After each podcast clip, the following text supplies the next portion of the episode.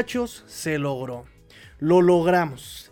Y ustedes me dirán, ¿qué, qué, logramos, Tigrillo? Logramos por fin hacer que el buen Zach Thomas llegue a ser Salón de la Fama. Muchachos, bienvenidos. Estamos muy contentos, estamos muy, muy realmente emocionados. Fue un momento muy emotivo el día de ayer para los que tuvimos la oportunidad de, estar viendo en vivo eh, los premios eh, anuales de la NFL, ¿no? Los, los NFL Honors le llaman también, ¿no? Los NFL Awards le llaman también, por supuesto. Y pues eh, me da mucho gusto. Creo que todos lo estábamos esperando. Hubiera sido indignante, hubiera sido indignante realmente si los Dolphins, bueno, si la NFL no ponía como Salón de la Fama al buen Zach Thomas en el Salón de la Fama. Cuatro años eh, como finalista y al fin se le hace, ¿no? Es algo muy, muy interesante. Miren, la verdad es que yo sinceramente no soy de los Dolphins que pues vivieron o tuvieron la oportunidad de verlo jugar a Zach Thomas, ¿no? En su juventud, año de novato. Eh, corría el año de 1996, ¿verdad? Eh, yo sinceramente la figura que vi jugar fue a Ryan Tannehill. Todavía me tocó creo que a este Jay Cutler verlo jugar un poco, ¿no? Este... Y realmente pues yo no crecí con esa figura en el emparrillado.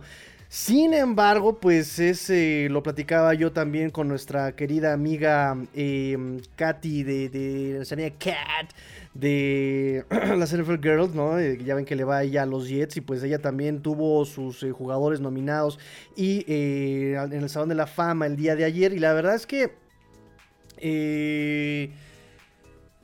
lo platicábamos, ¿cómo es posible que nos dé tanto, tanto gusto por alguien que ni siquiera conocemos, ¿no? Y, en nuestro caso, pues ni siquiera vimos jugar y aún así fue súper, súper emotivo el cómo se dieron las cosas, por lo menos tomando en, cuenta una historia más local, que es obviamente la que nos compete, que es la de los Miami Dolphins, pues realmente eh, fue algo muy muy emotivo verlo, ¿no? De hecho, ¿cómo, cómo habrá estado la situación?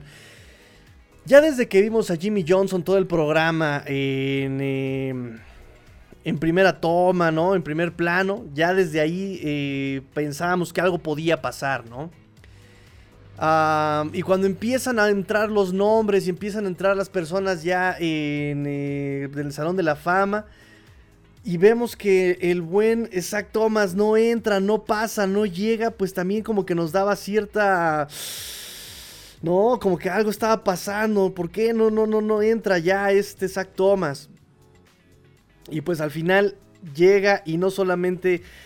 Eh, sino que es eh, presentado por Jimmy Johnson, ¿no? Jimmy Johnson, este coach que si bien no hizo una historia em, en los Dolphins, ¿no? Una historia como la de Don Shula o la de, no sé, eh, no fue tan relevante como otros coaches en cuanto a tiempo o logros.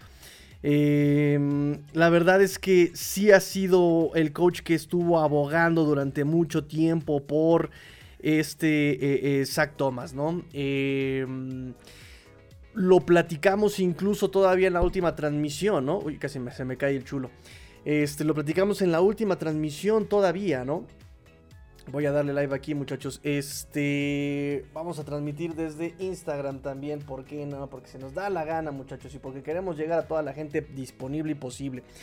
Entonces, el mismo eh, Jimmy Johnson lo, platicamos nosotros acá en nuestro podcast también, ¿no? Eh, él fue, eh, y, me encanta cómo lo, cómo lo dice este Jimmy Johnson. Yo he coachado a tantos jugadores, he, reclutado a tantos jugadores.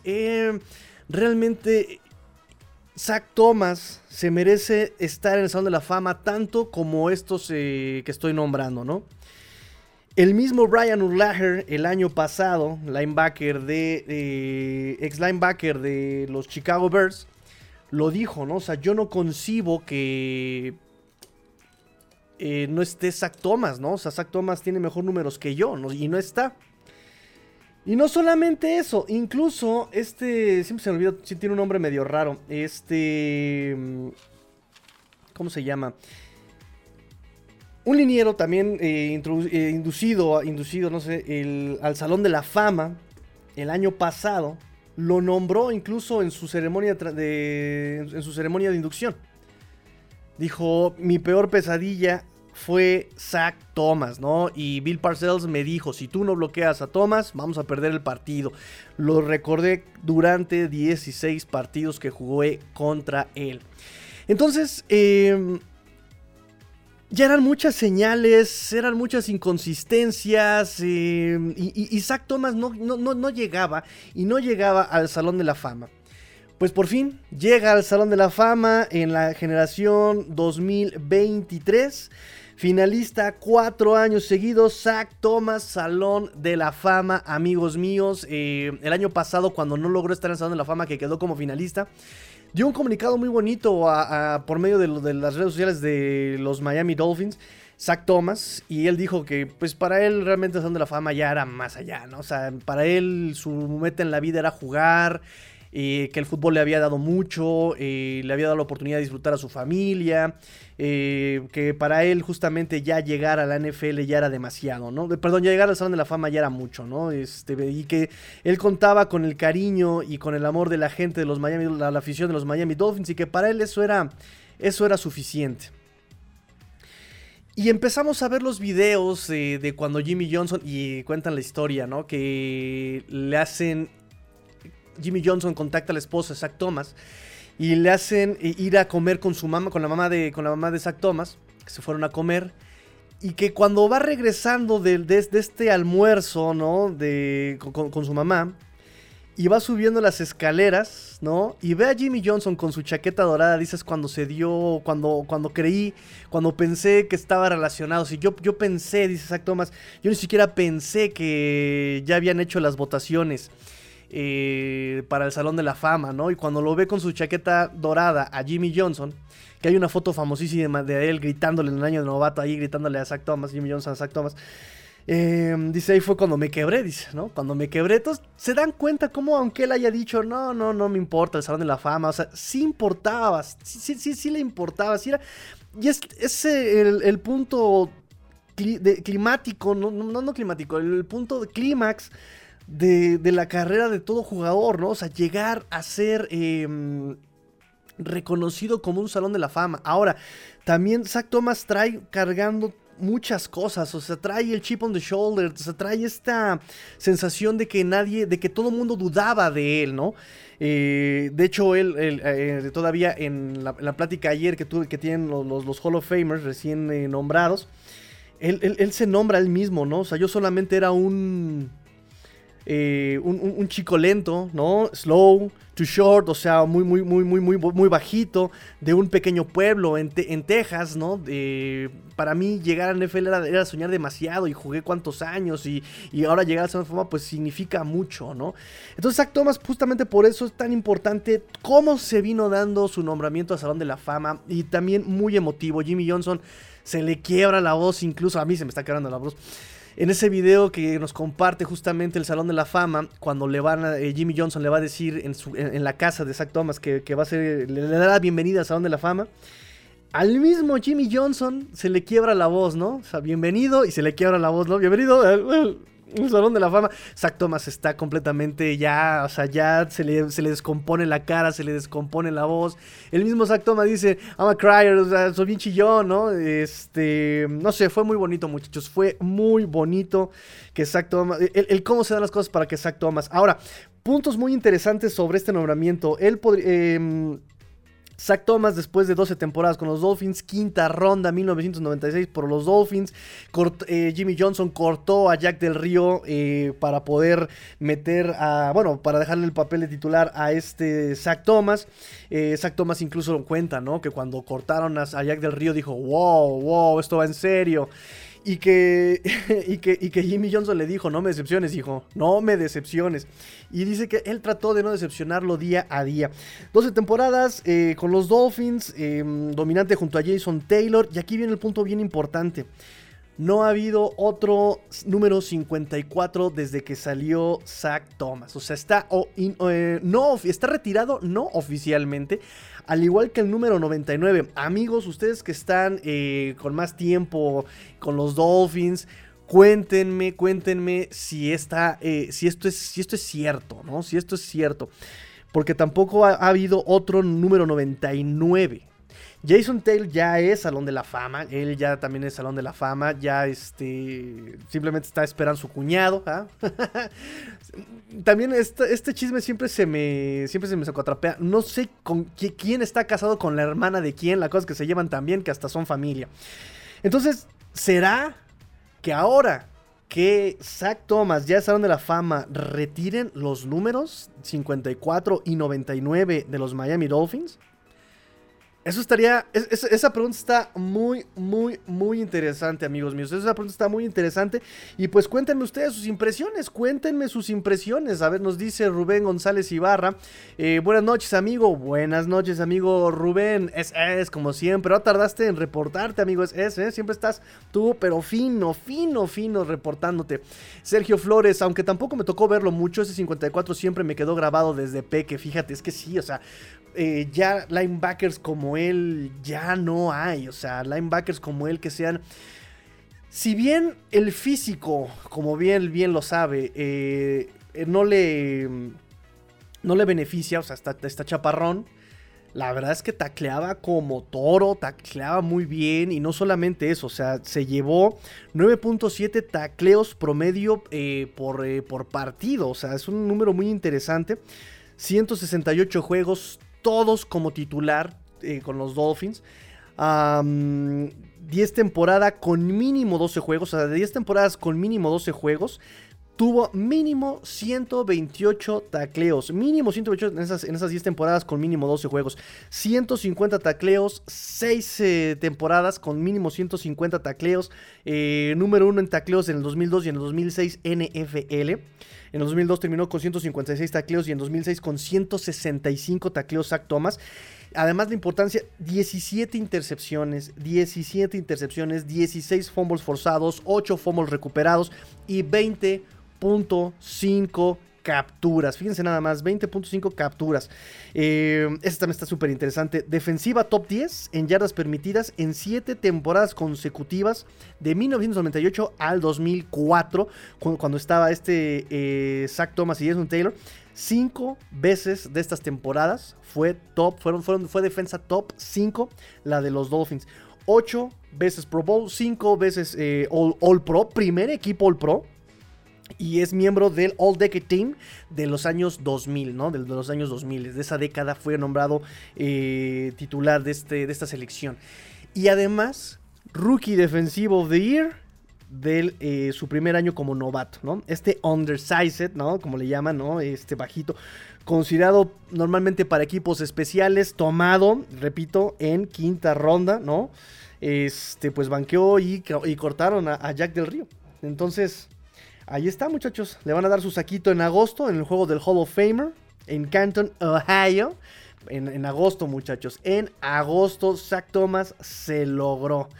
15 finalistas en su primer año de elegibilidad: Dwight Finney, Darrell Davis y Joe Thomas. Pero bueno, nos importa más el buen Zach Thomas. Llegó, muchachos, llegó. Nos dice Adrián López: Felicidades al ganador. Espérame, que todavía no es el sorteo, muchachos. Hoy va a haber sorteo. Hoy va a haber sorteo para ver quién se lleva el primo, el primo chulo. Aquí está, muchachos, el primo chulo. De hecho, ya tengo, ya está lista. Si ustedes pueden observar en este, en esta, en esta pizarra, ya por el otro lado. Ya está aquí, ya está aquí sus nombres, ya están aquí sus nombres. Fíjense nada más, está muy padre, está muy padre. Estén aquí sus nombres, ¿no? Todavía no le doy clic para que no dé vuelta la ruleta. Están los números, están los números. Vamos a hacer este el premio al número 3, ¿no? Al, sorteo número 3. Aquí están los resultados, obviamente está en blanco. Y pues ya, muchachos, ahí está, ahí está ya. Vamos este a en un rato más hacer el sorteo para ver quién se va a llevar el primo, el primo de Chulo, chicos. Así que estén al pendiente. En un ratito más lo, lo vamos a armar. Como ven, ya tengo casi todo preparado. De vamos un poquito más, Más chiquita la. Ahí estamos. Ahí está, para que nos veamos todos. Ya está el primo. El, ay. Aquí está el primo de Chulo. Ahí está, listo para ser entregado. Mira nada más, qué chulada. Ahí está. Y mañana nos vemos, mañana nos vemos, Parque Hundido, Ciudad de México, 11 de la mañana para hacer la entrega oficial y pues para hacer una bonita convivencia en familia. No les digo que picnic, pero, pero, pero por ahí vamos, por ahí vamos chicos y chicas de los Miami Dolphins. ah, mi señora madre también ya, buenas, buenas, vecina. Abraham nos dice, la hermana de Zack con Jason Taylor, eh, la hermana de Zack, Thomas, con Jason son marido y mujer. Ok, nos dice Rubén González. Jason eh, Taylor estaba casado con la hermana de Zack, pero se divorciaron. ¿Qué? ¿Ya? No se murió el amor. Ándale, nos vamos a aplicarla a la Mijares. No se murió el amor. Este, Abraham dice, gracias Rubén por el dato, entonces ya no son esposos, chisme cetáceo, chisme sabroso. Correcto, amigo Abraham, vamos, a parafrasear al buen Mr. Doctor, eh, obviamente, obviamente vamos a parafrasear al buen Mr. Doctor. Eh, Julio César Lizardi, buenas noches, Tigrillo. Buenas noches, amigo Julio.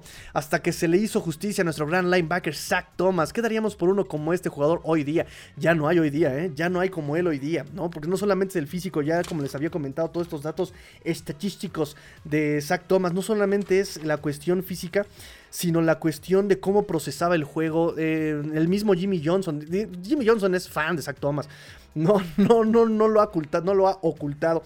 Pero el mismo Jimmy Johnson hablaba de cómo él llegaba temprano, se iba tarde, estudiaba el, tape, estaba estudiando, todo el tiempo hace esto. Entonces, eh, definitivamente, Zach Thomas jugadores como él ya no hay, ¿eh? ya no hay como él, ni, ni por el estilo, ni con esa entrega, ¿no? Que de hecho, pues cuántos años jugó en los Dolphins, su último año lo jugó en Dallas, eh, y porque estaba Jimmy Johnson también ahí, es decir, o sea, o sea, o sea, o sea, o sea, o sea, o sea, o sea, nada más para que, para que se den cuenta, ¿no? Jorge Alberto Navarrete, ¿qué hubiera sido de los Dolphins si hubiera tenido a Zach y a Jason en el mismo, en este equipo actual? No, bueno, ¿te imaginas en este equipo? Aunque te voy a decir una cosa también, ¿eh? la defensiva ya cambió, ¿no? Ah, platicábamos justamente de la reacción de el buen uh, Jevon Holland, que cuando se dio la noticia sobre que la NFL está pensando en tener pláticas acerca de los castigos eh, en tacleos de la cadera, ¿no? Entonces, este Jevon Holland fue como de esto se está descontrolando, o sea, y en, algún punto tiene razón, o sea, ya no puedes taclear de muchas maneras, ya te castigan si le pegas al quarterback, no puedes tocar a los wide receivers cuando hay pase, entonces realmente ya que, ¿qué, oportunidades tienen las defensas para hacer algo? Y, el juego físico de De Taylor y de Ray Lewis incluso, ¿no? Del mismo Brian Laher, ya no es el de hoy día, ¿no? O sea, Dan Marino salía con el uniforme sucio, atascado de pasto. Y hoy día los, los corebacks salen limpiecitos y apenas la rodilla manchada, ¿no? O sea, pero ya, y eso de porque ellos se barren, ¿no? Ya ni siquiera es este realmente un, un, deporte de contacto y parece que a eso aspira, ¿no? Que deje de ser poco a poco un deporte sin contacto. Y pues bueno, muchachos, ahí está. El buen, el buen Zach Thomas al Salón de la Fama. Amigos, amigas del Club de los Miami Dolphins, ¿cómo se sienten? ¿Cómo lo ven? ¿Les gusta la noticia? Quiero que me lo escriban. Coméntenme, muchachos, coméntenme.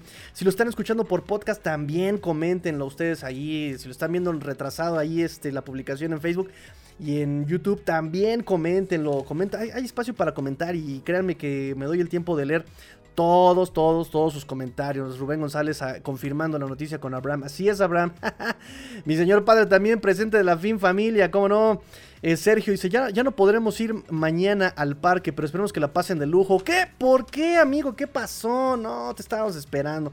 Tenía yo tu banquita así con tu letrerita así. Sergio Flores. Ay, amigo Sergio, ¿qué pasó? Espero que todo viene en casa, la verdad. Espero que sean causas de fuerza mayor.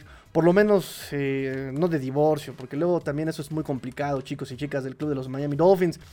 Vamos con noticias, vamos con noticias y también tenemos aquí chismecitos. Hoy, hoy por supuesto también tenemos chisme cetáceo, chisme sabroso, también tenemos.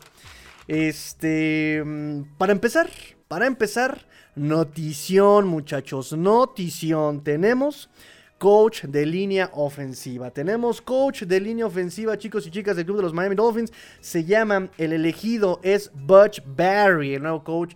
Aquel que se dará la tarea de reemplazar a Matt Applebaum como coach de línea ofensiva. Es el elegido, se llama Butch Barry. Jugó como línea ofensiva, como línea ofensivo en Central Michigan hace como 20 años. Jugó él. Y de ahí en fuera, si me preguntan, si me preguntan su historial, eh, pues la verdad, la verdad, la verdad. Y si me preguntan, y si me preguntan si estoy eh, de acuerdo, contento con la contratación, la verdad, la verdad es que naranjas agrias, muchachos. No estoy nada contento con la con la contratación, no estoy contento con el nombre, no estoy contento con el desempeño, solamente hay por ahí dos temas que pueden como encajar en esto que se llama, en este proyecto llamado Miami Dolphins bajo el tutelaje de Mike McDaniel, pero realmente en general no me gusta lo que se escucha, lo que se lee de este Butch Barry. Para empezar, su, currículum. Lo corrieron cuando corrieron a Nathaniel Hackett de, de, los Broncos de Denver el año pasado o la temporada que está por terminar. Eh, se fueron varios coaches, se fue el de equipos especiales eh, y también entre ellos pues está Barry eh, despedido.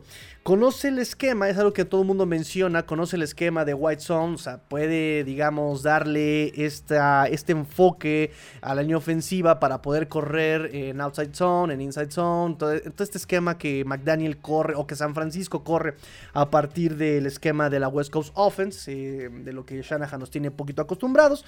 Um, y en, general, eso es lo que podemos tener como referencia el año 2022, como, perdón, sí, 2022, como referencia de Butch como, como, sí, al frente de la posición de línea ofensiva. Porque de ahí en fuera todos han sido puestos de asistente, asistente de línea ofensiva, asistente de línea ofensiva. Eh, con Green Bay en el 2020 fue analista senior. Eh, con Tampa Bay volvió a ser eh, asistente de línea ofensiva durante cuatro temporadas. Fue coach de línea ofensiva con los Kings de Miami en el 2019 pero un año y fuera, ¿sabes? O sea, no, no, no tiene nada de constancia. Fue coach de Titans también en 2010 eh, por allá de allá con Michigan también. pero realmente no ha tenido mucha experiencia al frente de la posición de línea ofensiva. Ese, eso es mi, tema. Ese es mi tema. Nos dice Víctor Manuel Luna Rodríguez, excelente noticia, saludos Tigrillo, ya dejé mi like, muchas gracias amigo Víctor, muchas, muchas gracias, gracias a todos los que se están conectando y sí, gracias por dejar like, de, verdad que como hace, hace unos minutos grabé con el coach Rosado y como les dije, eh, para ustedes es una centésima de segundo, es un esfuerzo de tres musculitos en el dedo índice, si están con el mouse, si están con el teléfono en el móvil, es un esfuerzo de dos musculitos en el pulgar, pero para nosotros es la vida, muchachos, es la vida. Como diría Chava Flores, este, el aplauso es el alimento del artista.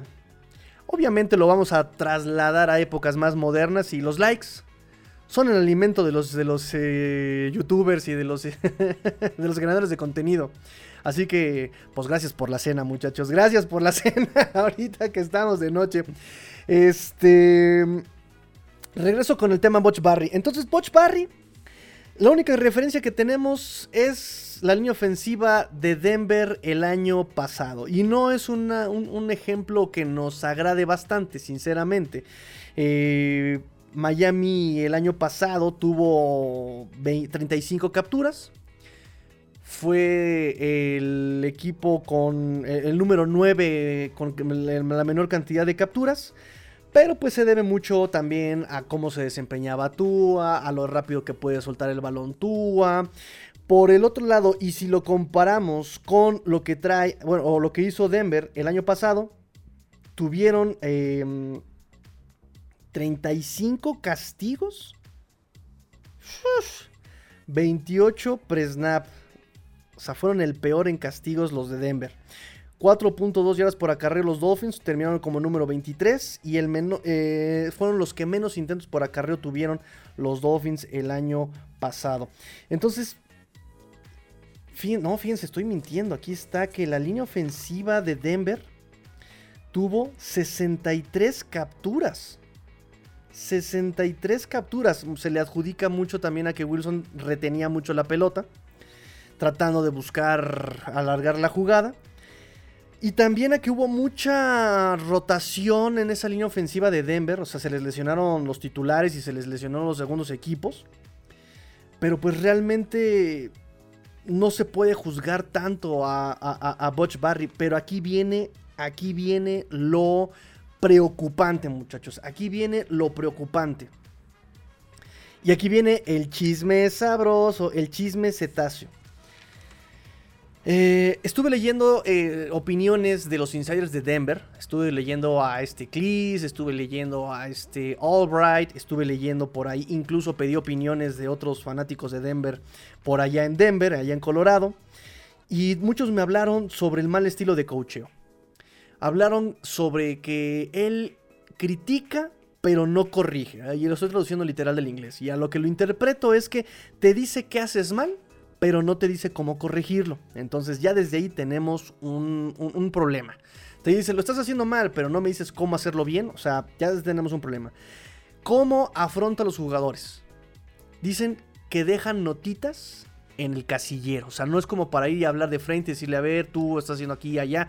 No, que dejan notitas que deja notitas en el casillero, que eso también pues está, está mal.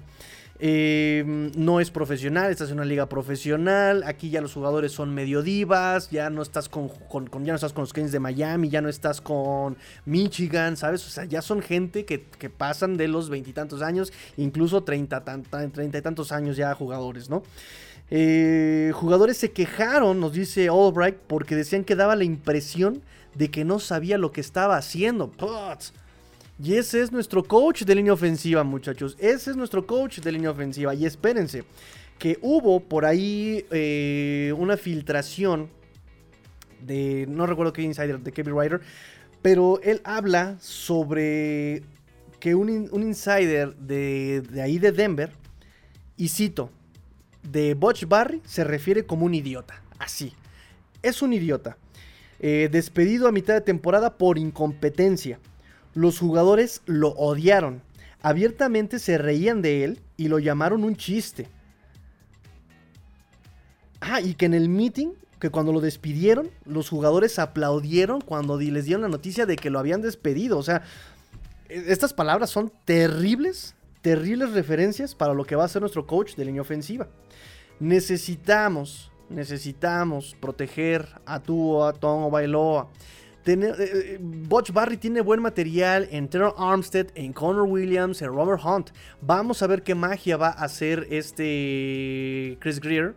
Probablemente se quede Brandon Shell, probableimente se quede también el buen Robert Jones no es nada favorable lo que dijo también Chris Greer, eh, eh, que le iba a dar la oportunidad a Liam Meikenberg y le iba a dar la oportunidad a Austin Jackson de crecer, de competir por la posición una vez más. No, no es nada favorable ese punto. Pero bueno, vamos a eh, pensar que se lesionan o que no se rifan. Bueno, tenemos backups sólidos, ojo, backups sólidos en Shell y en Robert Jones. Pero el hecho de que este coach me vengan con todas estas malas referencias, que aunque ha estado muchos años en la NFL con Tampa, con Green Bay, con San Francisco, porque estuvo en San Francisco como asistente de línea ofensiva en el 2021, de ahí conoce a Mike McDaniel del 2021 en San Francisco. O sea, ha estado en la NFL desde el 2015. Vamos, con Tampa. Desde el 2015 ha estado en la NFL. Solamente un año estuvo al frente de la posición. Y me dan todas estas malas referencias. Es preocupante. Ahora, cuando despiden a Matt Applebaum, algunos jugadores estuvieron diciendo que se complementaban bien Matt Applebaum, Lumiel Jean-Pierre y Frank Smith, que es el corredor ofensivo de los Dolphins. Y algunos jugadores decían que Frank Smith era más bien como el coach de línea ofensiva. Él fue coach de línea ofensiva con los Chargers en el 2021. Cambió completamente la línea ofensiva del 2021, que era de las peores en el 2020 de Chargers, a 2021, que fue de las mejores. Entonces conoce el trabajo Frank Smith, pero entonces, ¿por qué te traes a alguien como Butch Barry, que son puras quejas, que nadie lo respeta, que él mismo no hace algo por ser respetado en el trabajo? ¿Por qué hacer todo esto con Butch Barry? Y lo único que conozco, lo único que puedo yo realmente pues como ensamblar aquí es que ya conoce a McDaniel, conoce cómo trabaja, sabe lo que quiere y que conoce el esquema eh, de, de, White Zone. Nada más. Y ahí en fuera, sobre, eh, hablando sobre táctica, técnica, desarrollo de jugadores, para eso van a tener a Frank Smith. No lo entiendo realmente, pero bueno, esta es nuestra nueva contratación estrella, Butch Barry, como nuevo coach de línea ofensiva. Y mi pregunta es, ¿por qué no podemos tener un coach de línea ofensiva normal en el equipo, muchachos? Porque 10 años han pasado y 9 coaches de línea ofensiva eh, en este equipo. Es una cosa de verdad tremendamente inconstante la posición de línea ofensiva de los Dolphins. Y cito a nuestro amigo Ulises, que por cierto también compró boletito para la rifa. Este, no, no, tenemos un coach de línea ofensiva. Eh, parece que tenemos reconstrucción de línea ofensiva desde tiempos inmemoriales. ¿no? Entonces, bueno, vamos a ver. Vamos a ver qué puede pasar con este coach en ofensiva. Y todavía quedan pendientes el coach de safeties. Recuerden que corrieron a Steve Gregory. Y el coach de linebacker externo, que era Ty McKenzie. Eh, pero bueno, se supone que Fangio es el que va a dar ahí el input, él va a dar ahí las, eh, las sugerencias y probablemente haga las contrataciones eh, a la defensiva. Pero bueno, esto será eh, hasta que pase el supertazón, ¿no? Y como último comentario, Rosberg, eh, que fue el coach interino de Denver, habló sobre el despido de este Butch Barry, diciendo que pues él fue, el despido fue decisión suya, él quería darle una nueva dirección a la línea ofensiva, tenían que mejorar mucho en la línea ofensiva y que tenía que hacer un cambio drástico y por eso despide a Butch Barry, dice que es una buena persona, que él habló con él, eh, que es un buen coach, pero pues que tenían que ir por otros rumbos estos, estos Denver Broncos en el, el año pasado. Por eso, que, por eso lo despide. Y pues bueno, voy con sus comentarios chicos, voy con sus comentarios, gracias a los que se están conectando, voy con sus comentarios. César Cruz dice, Master, bienvenido amigo César, se logró, ya puedo morir en paz, el jugador por el que soy fan de los Dolphins, wow, tú eres fan por Zach Thomas, ok. Eh, por fin entró al Salón de la Fama y qué detallazo de Jalen Phillips de ponerse de pie cuando lo nombraron. Jalen Phillips, Jalen Phillips tiene mucha clase, mucha clase Jalen Phillips, ¿eh? Este muchacho puede ser nuestro siguiente Jason Taylor, ¿no? Ojalá. Y, también haga buena mancuerna con este eh, Bradley Chop, ¿no? O sea, eso es lo que esperamos. Eh, y no, espérate, todavía no puedes morir, César. Todavía no puedes morir. Todavía falta que los Dolphins lleguen a Supertazón y lo ganen. Obvio. Obviamente todavía falta eso, amigo mío. Ricardo Alonso Pero dice, Tigrillo, buenas noches. El gran Zach Thomas se merece estar en el Salón de la Fama. Correcto, correcto. Ahí agree totalmente. Qué bueno, no perdí casi ningún partido en vivo de su carrera con mis Dolphins.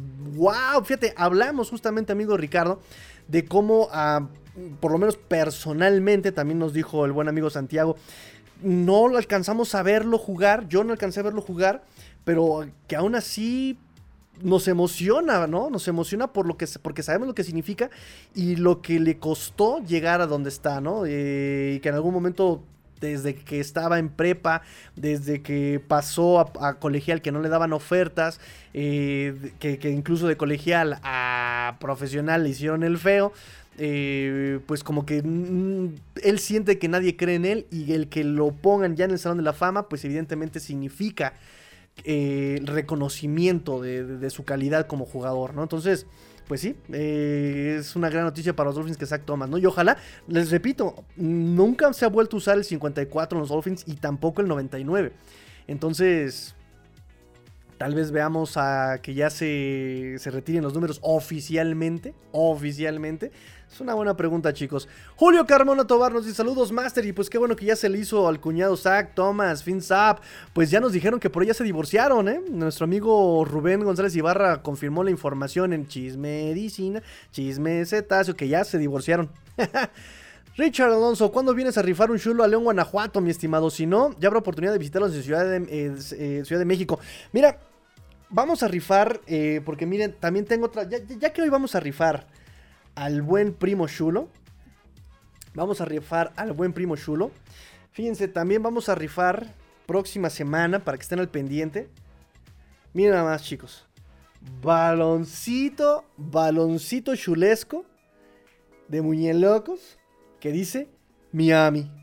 Que dice Miami, chicos. Dice Miami. Entonces vamos a rifar baloncito. Entonces, si te lo ganas, amigo Ricardo, te lo mando. A León Guanajuato también, que por cierto ya me mandó fotito el buen doctor Rubén de su playera. Omar, eh, ay, Omar Vega, Omar Sigala, siempre, olvido, confundo los nombres, chicos. Ustedes me disculparán. Ahorita les digo quién, este, pero también ya me mandó su, foto con... Eh, con sus, este, con sus sudaderas que también ya le llegaron hasta allá y, pues ya por pronto van a estar este, llegando, ya por fin los mandé. Fue una muy bonita, una muy bonita dinámica y pues ahora ya tenemos experiencia y vamos a seguir este, mandando cositas. Entonces vamos a rifar próxima semanita chicos, próximas semanitas amigos, amigas del Club de los Dolphins. Baloncitos, miren ahí está. Ay chicuelos, eh. Como dice eh, eh, el, teniente Harinas, ay papaya de Celaya, tus hijos vuelan. Ahí está, miren, ahí está. Eh, chulada, hermoso, eh, hermoso, hermanos, hermoso. Pero bueno, voy con sus comentarios, chicos. Voy con sus comentarios porque tengo otras noticias que les, que, le van a gustar. Que les van a gustar. Chismes sabrosos. Gilberto Sosa nos dice: Saludos, Tigrillo. Eric Fisher seguirá en el equipo. Creo que Sano ayudaría mucho al equipo. Pero dos, el problema es: ¿Cuándo va a estar sano Eric Fisher? ¿Cuándo va a estar sano Eric Fisher? Y de hecho, mira, ¿te mereces? Esa detective es la pregunta correcta. Esa detective es la pregunta correcta. ¿Cuándo va a estar sano Eric Fisher? Mira, en papel, oficialmente, legalmente, él ya es agente libre. O sea, él ya terminó contrato, se lo terminó, le hicieron el contrato por un año. Y la agencia libre, eh, digamos, empieza o terminan los contratos y empiezan los otros. Eh, te voy a decir, es en marzo, el 15 de marzo. 15 de marzo, aquí tengo mis fechas importantes, ahí están, bien nada más. Claro que sí. Este, el 15 de marzo empieza la agencia libre. Entonces, el 15 de marzo terminan los contratos. Es cuando, digamos, se termina el contrato de eh, Raheem Monster, de Jeff Wilson, de mismo Mike eh, Gesicki. Y tendría que empezar ya este, a correr la agencia libre, ¿no? Entonces, eh, el 15 de marzo, Dick Fisher está libre. Y pues habrá que ver, ¿no? Porque esa, esa durabilidad no, no, no le beneficia, ¿no? No le beneficia. Eh, y no tuvimos oportunidad tampoco de verlo este año, ¿no? no se, lesionó entrenando. Eso fue lo difícil, eso fue lo duro. Todavía se entrenó, se, lesionó entrenando, ni siquiera en partido lo vimos. Nos dice César Cruz, eh, el único jersey autografiado que sí tengo enmarcado. ¡Oh! Y lo tienes y lo tienes autografiado, César. ¡Wow! ¡Wow! ¡Qué reliquia, eh! O sea, pero, o sea, reliquia en el sentido de lo valioso que es, ¿eh? Gilberto Sosa, Gilberto Sosa nos dice, y lo de Zack se tardaron, era desde la temporada pasada para Hall of Famer, pero bueno, por fin llegó. Llegó, muchachos, llegó, más vale tarde que nunca, y llegó. Miren, por lo menos estaba vivo cuando le dieron la inducción, ¿eh? O sea, ya también ayer incluso eh, alguien que entró al Salón de la Fama fue su hija a, a recibirlo, ¿no? Ni siquiera, ni siquiera él. César Cruz, oficialmente solo el 12, 13 y 39 están retirados. Correcto, pero no se han vuelto a utilizar ni el 54 ni el 99 desde que ellos salieron. Desde que Zach Taylor, perdón, Zach Thomas y, Jason Taylor salieron, no se han vuelto a usar esos números. Entonces, no oficialmente están retirados. Está chido que ya los retiraran, ¿no? El 12 de Bob Greasy, el 13 de Dan Marino, que por cierto acá, acá tengo su jersey también. Ahí está, miren, chulada, chulada. Este, y el 39 de Larry Sonka, que también mucha clase lo felicitó por redes sociales. Ricardo Alonso Pérez, el dicho, es el dicho correcto es, ay papantla, tus hijos vuelan. Dijo mi esposa, ah, también tu esposa es fan del, Teniente Harina. Muy bien, muy bien, muy bien, muy bien. Ya tengo que decirle a, Prime que me patrocine, ¿no? Estamos haciéndole promociones a sus, a sus series. me costó seis años conseguirlo, pero se logró porque nadie merece usar el 54. Ya, ya, ya, ya. Y menos siendo Salón de la Fama, nadie va a utilizar ya el 54. Pues vámonos corriendo, chicos, vámonos corriendo. Este. Tengo, tengo, tengo, tengo, tengo. Ahorita por los eventos del Super Tazón. Em, que por cierto le tocó a Raheem Mustard el día de ayer. Hoy le tocó a Tuotongo Bailoa. Y tengo cositas, tengo noticias de ellos. Fíjense bien. Los entrevistaron y Raheem Mostert habló un poco sobre. Eh, le preguntaron sobre el juego, cómo lo habían enfrentado con un coreback de séptima ronda, ¿no? Eh, obviamente refiriéndonos a Skylar Thompson. Y nos dice que pues en un panorama más amplio eh, hubo muchas cosas positivas y que obviamente más adelante van a saber cómo corregir, nos dice el buen Raheem Mostert. Em, algo que, me, que, me, que noto mucho de no solamente esta entrevista, sino de ciertas declaraciones previas de Raheem Monster, que aunque a él ya se le acaba el contrato, nunca, nunca, nunca, nunca eh, se ha referido a los Dolphins como un equipo de, pues ojalá esté, o a un equipo en el que pueda estar, ¿no? Él está enfocadísimo en el 2023 con los Dolphins, ¿no? O sea, por ejemplo, esta pregunta, ¿no? Eh, nuestro equipo, los Dolphins, lo sabremos hacer, ¿no? Nunca está diciendo, bueno, pues si me quedo, bueno, pues si lo hablamos, bueno, donde esté, voy a defender. No, está todo, el tiempo está diciendo, todo el tiempo está diciendo, los Dolphins, vamos a jugar, vamos a mejorar. Entonces, quiero que noten eso, muchachos. Em, ¿Sabrá algo? ¿Lo contratarán? Eh, no sabemos. Ah, seguramente ya hablaron con algunos jugadores. Con Nick Niram ya habían hablado cuando terminó la temporada. En fin, dice que a la ofensiva, dice, tienen, tenemos que eh, afinar a la ofensiva un poco más. Dice, tenemos que mandar mejor las jugadas. Tómala, McDaniel. Y justamente dice, sé que McDaniel eh, hará el trabajo mejor, ¿no? O sea, lo, va a mejorar el trabajo. Dice que es una mente brillante. Dice, McDaniel sabe de fútbol, es inteligente. Eh, sobre todo, toma la responsabilidad. Dice, en el locker room siempre dice, yo mandé mal la jugada, puedo hacerlo mejor, tome mala decisión, tardé en, tomar la decisión. O sea, es un head coach que toma siempre la responsabilidad de, las fallas. Dice, pocos head coaches conozco que hagan eso, nos dice, nos dice Raheem Mostert. Habló también sobre Tua, dice, Tua es nuestro coreback. Ojo, otra vez, es nuestro coreback, ¿no? Hablando a futuro. Eh, es nuestro hombre, es nuestro chico, pero tiene que cuidarse, dice Raheem Monster. Lo más importante para que llegue a cualquier lado, para que llegues a cualquier lado, es tu salud. Dice, si te lo diré yo, dice, yo mismo he estado lesionado en mi carrera algunas veces. y tú has hecho un trabajo increíble. Eh, llevo poco con los Dolphins. No sé qué pasó antes, no sé qué onda con la polémica de antes, pero por lo menos este año que yo estuve con los Dolphins, la neta es que el morro rifa. El morro trabaja, nos dice Raheem Mostert. Chisme medicina, chisme sabroso. T. Higgins, T. Higgins publicó en sus redes sociales su top 5 de wide receivers sin orden, desordenados.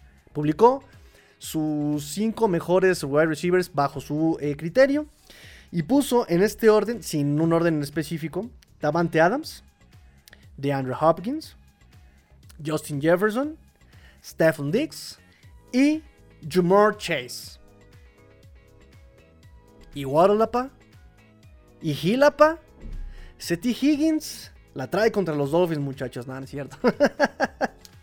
pues miren, a lo mejor Waddle no, pero pues qué onda con Hill, ¿no? O sea, sí, Hill sobre. O sea, de Hopkins sobre Hill. ¿En serio? Que le, eches un poquito de crema a los tacos de tu compa Chase, pues lo entiendo. Pero de Andre Hopkins, que se perdió media temporada por sus situaciones con sus medicamentos, ¿no? Pero bueno, ahí les, dejo ese chisme cetáceo, chisme sabroso.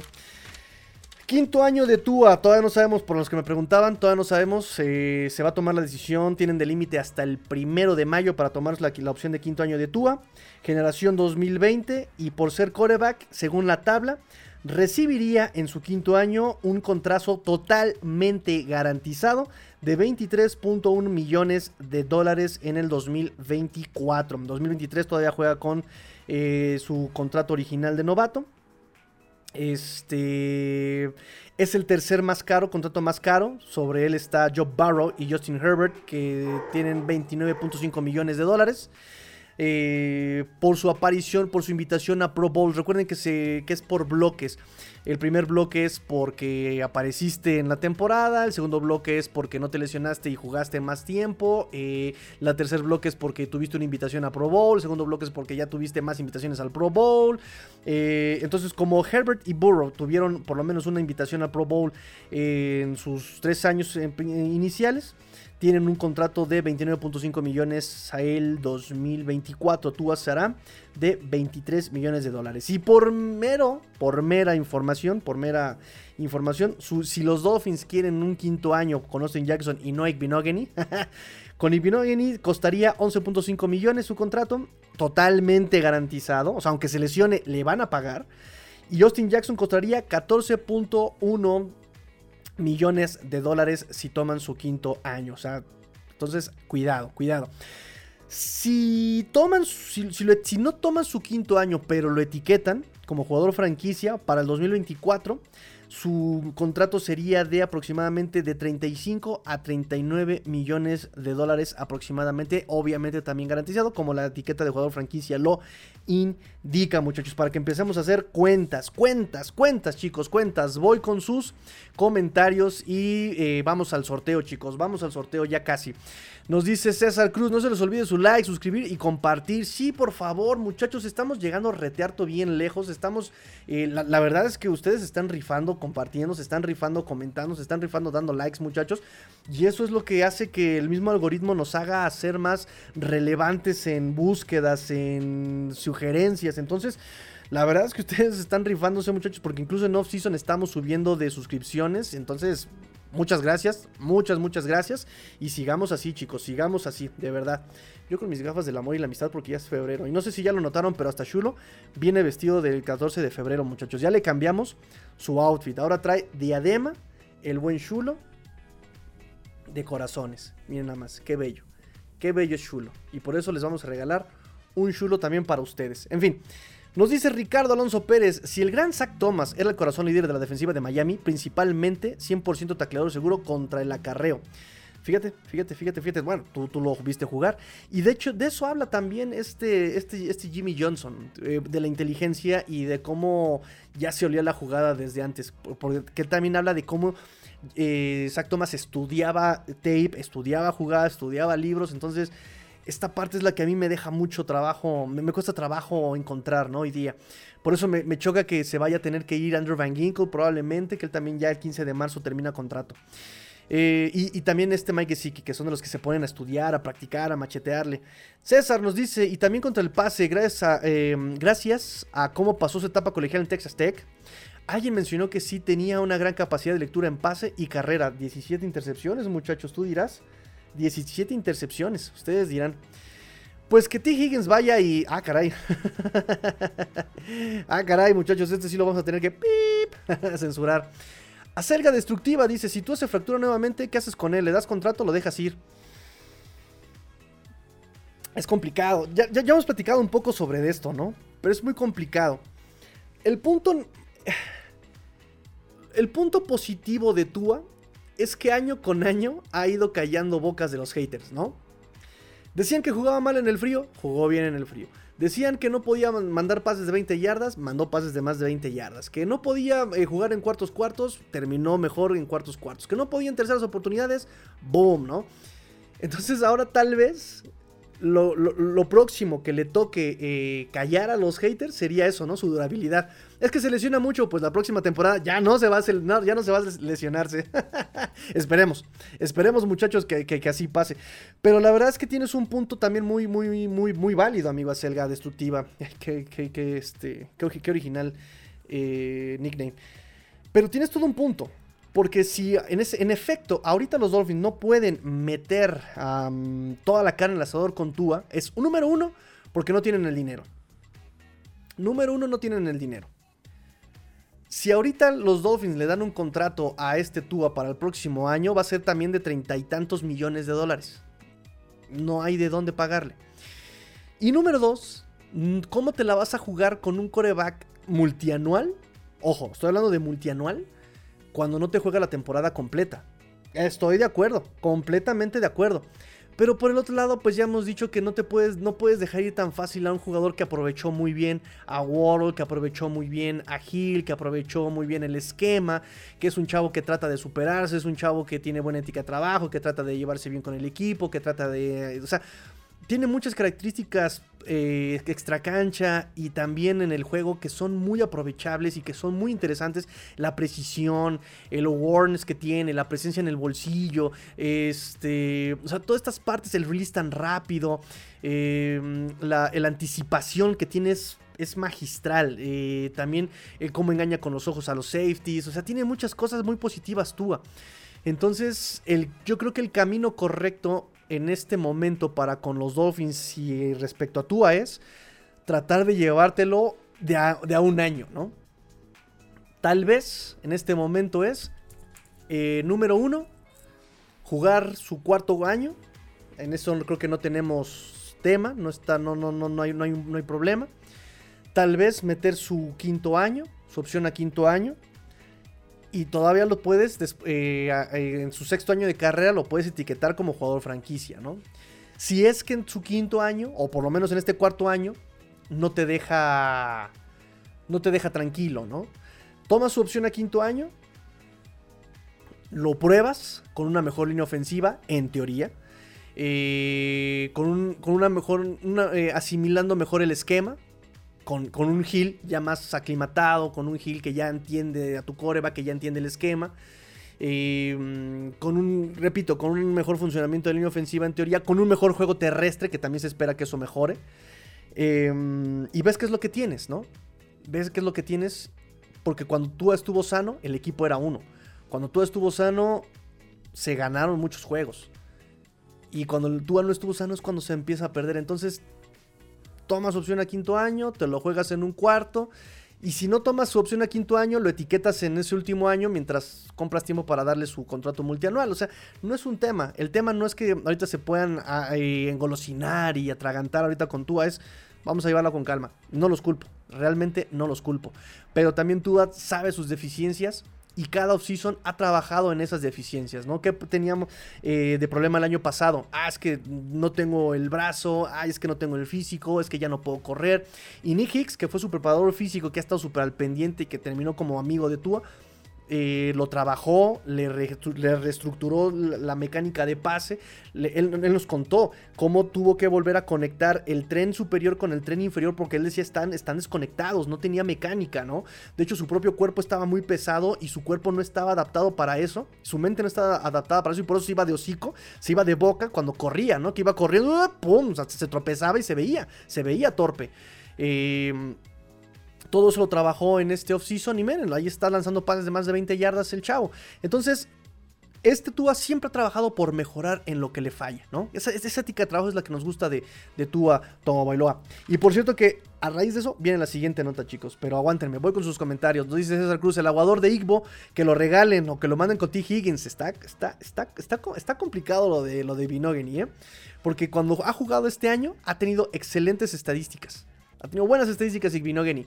Pero entonces, ¿por qué no lo meten a jugar? Es un, está, está interesante eso de estudiar lo de Noah, ¿eh? Dice Julio César Lizardi Tigrillo, ¿a poco a ti no te tocó verlo jugar? Hermano Julio, hermano Julio.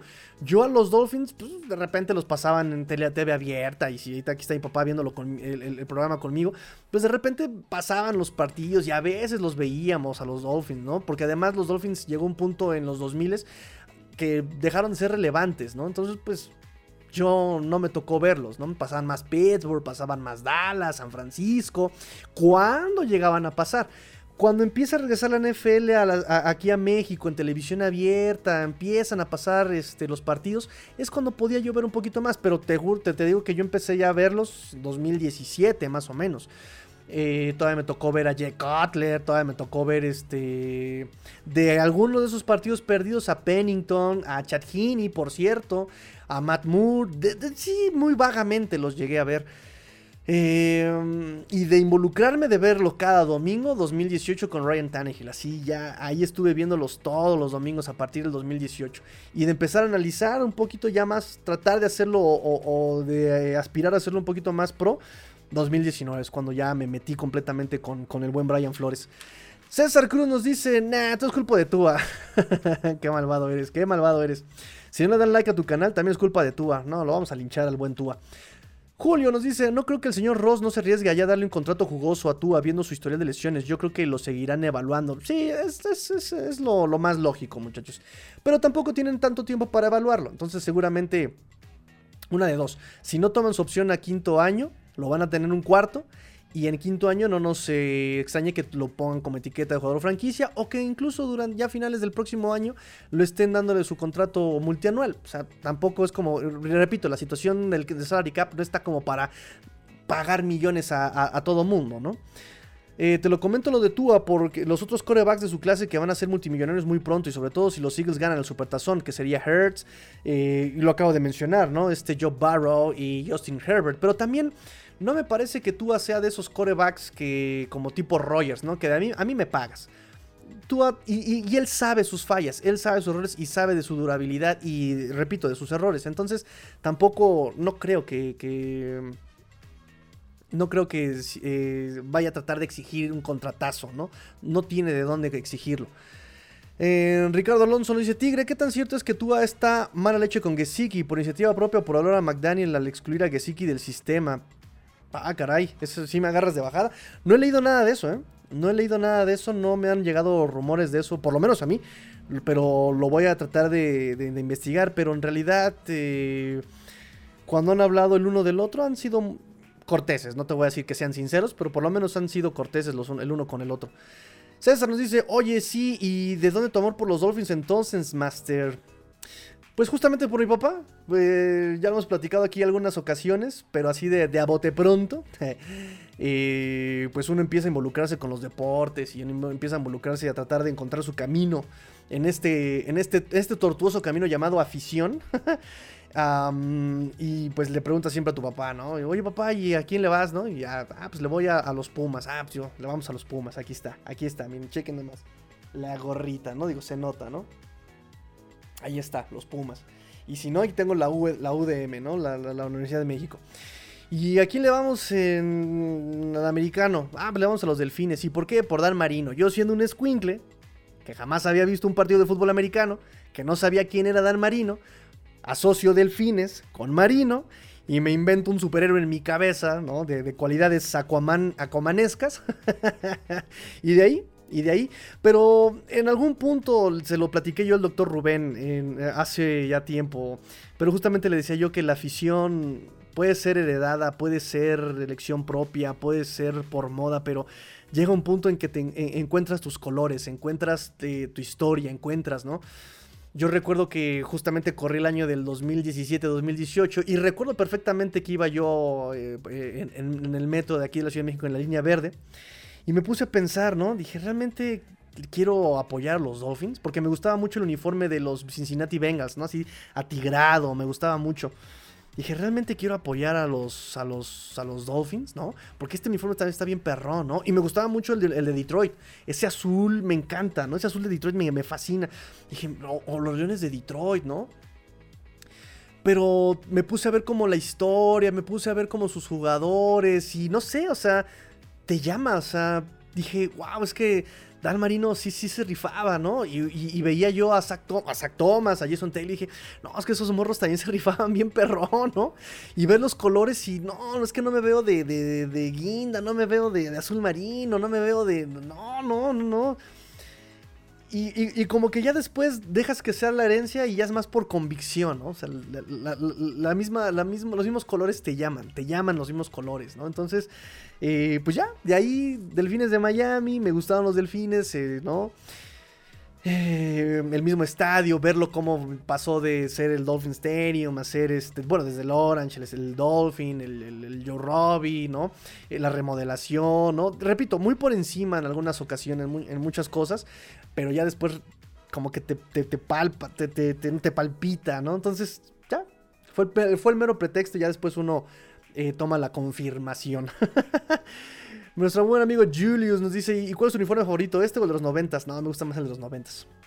Sí, me gusta más el de los noventas. De hecho, por aquí tengo gorra de con logo noventero. Esta gorra rosa, esta gorra rosa, esta gorra naranja trae logo noventero. ¿Y dónde está la otra gorra? Ah, y esta gorra que está ahí también trae logo noventero. Me gusta mucho. Me gusta mucho ese logo noventero. Y por ahí traía otras cosas con logos noventeros. Ah, bueno, este no es noventero, este es el sesentero, ¿no? El, el Dolphin todo ahí como difuminado. Ahí está, el botón. Este casi no me late. Me gusta más el noventero. Así el, el delfincito con casquito así enojado. ese es el que más me gusta. Eh, ¿Vas a transmitir en vivo el Supertazón? No, amigos, no. No, no, no, ya me lo habían preguntado. No lo voy a transmitir porque es cuando pues aprovecho para, para verlo en familia. Bueno, que ya no sé, creo que se van a ir a Pachuca, entonces ya no sé. si se van a Pachuca mis padres, entonces sí lo voy a transmitir. Si no, pues este, me lo, me lo paso comiendo alitas. Amigo Mao, bienvenido, amigo Mao, ya nos vamos. Por cierto, eh, ah, no, me, falta, me falta, tengo que hacer negocio contigo por una gorra, ¿cómo no? Échame, échame mensaje, amigo, échame mensajito, amigo César, y, vemos qué hacemos. Tengo ya por fin, ahora sí, ahora sí, ahora sí, ahora sí, la última nota para hacer ya el, em, el sorteo de, por, el, por el chulo. Pues como les dije, por eventos eh, de Super Tazón, hoy le tocó a Tua Tomo Bailoa estar en una estación de radio en la, en la Row en Phoenix eh, para esos eventos de la, de la NFL y habló sobre su experiencia como padre. Su peque tiene seis meses apenas, se casó con, con, Hannah, que también se enojó cuando lo revelaron en una conferencia de prensa. Le dijo, oye, que te casaste. Y Tua respondió como de, ah, bueno, pues es que eso es privado, ¿no? Entonces eh, se notó la molestia de Tua por revelar que ya se había casado, ¿no? Dice, eso es privado. Eh, habló sobre su experiencia como padre, que le ha cambiado la vida, ¿no? Habló sobre que en este nuevo pensamiento, en esta nueva experiencia como padre, pues debe proteger su salud. Y al buen Tua se le ocurrió la idea, en este, en este, en este, en este sentido de que tengo que hacer, eh, tengo que mejorar en lo que soy malo de Tua de año con año. No lanzo pases más de 20 yardas, vamos a lanzar más de 20 yardas. Este, no me, tropiezo cuando corro, tengo que dejar de tropezarme. Tomo malas decisiones, tengo que ser más. O sea, Tua ha mejorado año con año en su desarrollo como coreback. Pues en ese desarrollo como coreback se, dio cuenta. Se no este. Sí, se dio cuenta de que, de que no sabe caer el muchacho. Entonces se le ocurrió la grandiosa idea de tomar clases de judo para aprender a caer. Fíjense bien, muchachos. El arte del judo, bueno, el arte marcial de judo tiene algo que se llama el ukemi. Recordemos que es japonés. Y el ukemi significa el arte de caer y es fundamental para el judo. Entonces ahora el buen Tua Tagovailoa en off-season nos dice que los viernes va a tomar clases de judo para aprender a caer. Dice que es para entender su cuerpo, para entender caer, para no meter la cabezota en el césped, ¿verdad? Este, y desde entonces ahora tenemos un nuevo superhéroe y va a ser el Tortúa ninja. ¿El Tortuga Ninja, muchachos? ¿Va a ser el Tortuga Ninja? Eh, ¿Combate el mal? No. ¿Defiende la justicia? No. ¿Protege al desvalido? No, simplemente va a evitar conmocionarse el muchacho Tua. Entonces ya tenemos nuevo este, héroe, Tortuga Ninja. También habló sobre el equipo, dice que hicieron bien, que está muy agradecido porque lo hicieron todo para protegerlo, incluso cuidarlo de él mismo, nos dice tú a Togo Bailón. Pues bueno, ahí está muchachos, el chisme cetáceo, chisme sabroso, el tortuga ninja nos va a salvar. muchas, muchas, muchas gracias y pues estén al pendiente eh, porque pues se nos viene ahora los baloncitos muchachos, se nos vienen ahora los baloncitos para la próxima semana. ¿Va que va? Espero que les gusten muchachos estas dinámicas, en verdad espero que les gusten. Es para conocernos, es para vernos, para disfrutar, para jugar, para... Eh, en verdad, para pasarla, para pasarla bien y hacer una verdadera fin familia, muchachos. Muchas, muchas, muchas, muchas gracias. Y pues ahora sí, ya saben, muchachos, pórtense mal, cuídense bien, sean el cambio que quieren ver en el mundo. De verdad, nuevamente, muchas gracias por pertenecer a esta fin familia. Fins up. Tigrillo fuera.